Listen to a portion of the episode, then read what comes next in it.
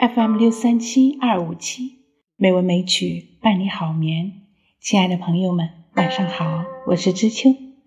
今天是二零二三年二月十二日，欢迎您收听美文美曲第两千九百五十六期节目。今天我们来欣赏一首唐诗《代悲白头翁》。《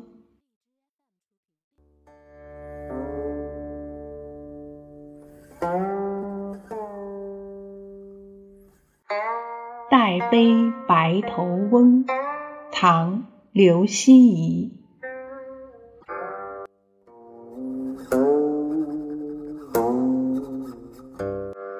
洛阳城东桃李花，飞来飞去落谁家？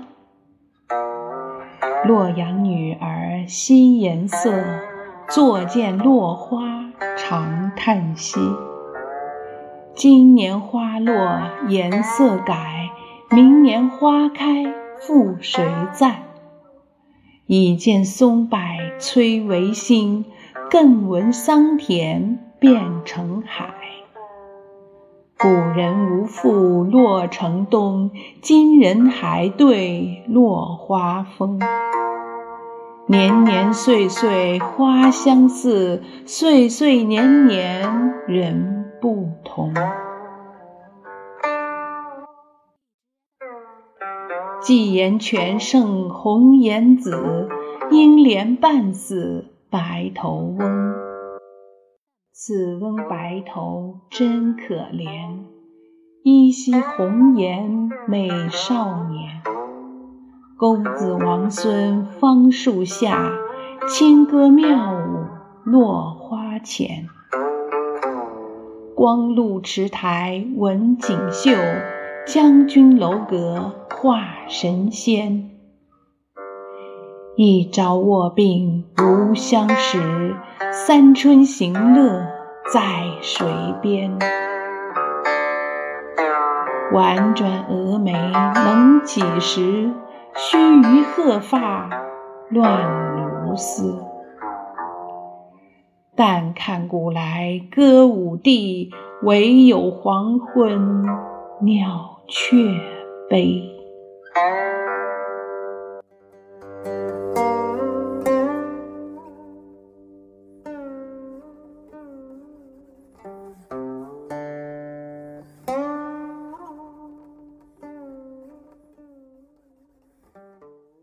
这是一首拟古乐府诗，《白头吟》是汉乐府《香河歌》楚调曲旧题。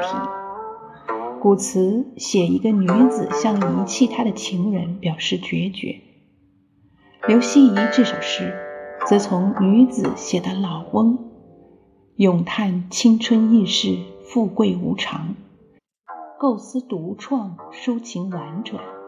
语言优美，音韵和谐，艺术性较高，在初唐极受推崇，历来传为名篇。诗的前半部分写洛阳女子感伤落花，抒发人生短促、红颜易老的感慨；后半部分写白头老翁遭遇沦落，抒发世事变迁、富贵无常的感慨。以“但看古来歌舞地，唯有黄昏鸟雀悲”总结全篇一旨。在前后的过渡中，以“寄言全胜红颜子，拥怜半死白头翁”两句，点出红颜女子的未来不免是白头老翁的今日；白头老翁的往昔，实际是红颜女子的今日。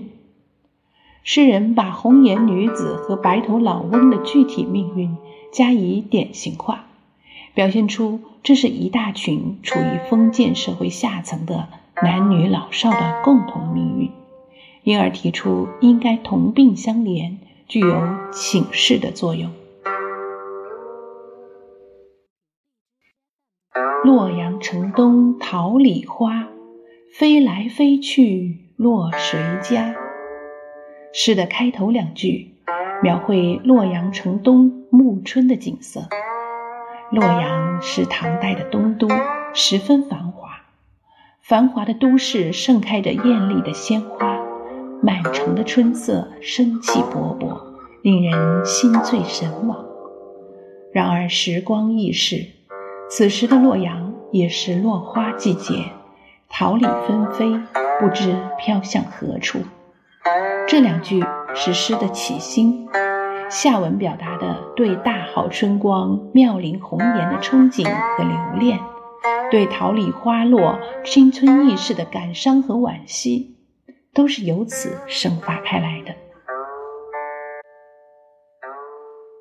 洛阳女儿惜颜色，以下十句写年轻的洛阳女儿面对漫天飞舞的落花，生出无限感慨。洛阳女儿所感伤的，实际上是由大自然的变化。而联想到美的短暂和人的生命的有限。今年花落颜色改，明年花开复谁在？表现的是因为春光的流逝而感叹红颜易老、生命无常的心理。松柏摧为新句，出自古诗十九首，去者日已疏。古木离为田，松柏摧为心。桑田变成海，指陆地变成海洋。点出《神仙传》麻姑。麻姑自说云：“接大以来，已见东海三为桑田。”这两句运用比喻，形象地表现出世事变化很大。古人无复洛城东，今人还对落花风，则皆是人生亦是宇宙永恒的客观规律。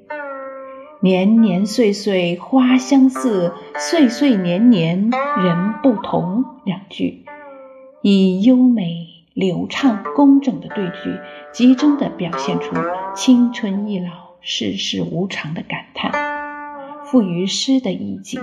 且具有哲理性，历来广为传颂。寄言全胜红颜子，以下十句概括叙述白头翁一生的经历。白头老翁曾是一个美貌少年，从前他也常和公子王孙一起在树下花前歌舞游乐。光禄池台文锦绣两句，以历史上权臣贵气的豪华奢侈，表现白头翁曾经经历过的一段富贵生活。然而，一旦生病衰老，就无人理睬，三春行乐只好让给别人了。这一段通过描写白头翁从红颜到老病，从游乐到孤苦的生活。不仅表现了诗人对青春红颜、轻歌妙舞的眷恋向往，对垂老白头翁的怜悯同情，同时进一步抒发了对美的短暂和生命的有限的感慨，从而增强了诗歌的艺术感染力和哲理性。诗歌结尾四句点明主旨，收束全诗。婉转蛾眉能几时？须臾鹤发乱如丝。这两句感叹美貌的少女，转眼之间将化作白发的老妇，惋惜青春难驻。但看古来歌舞地，唯有黄昏鸟雀悲。两句，一切都如同过眼云烟，迅速消失。往日繁华热闹的游乐场所，如今只有几只离群的鸟雀，在清冷的暮霭中发出几声凄苦的悲鸣。末句的最后一个“悲”字，是此诗的基调。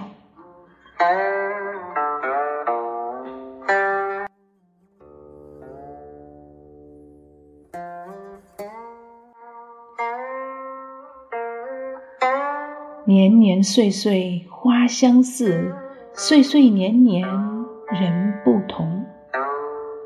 但看古来歌舞地，唯有黄昏鸟雀悲。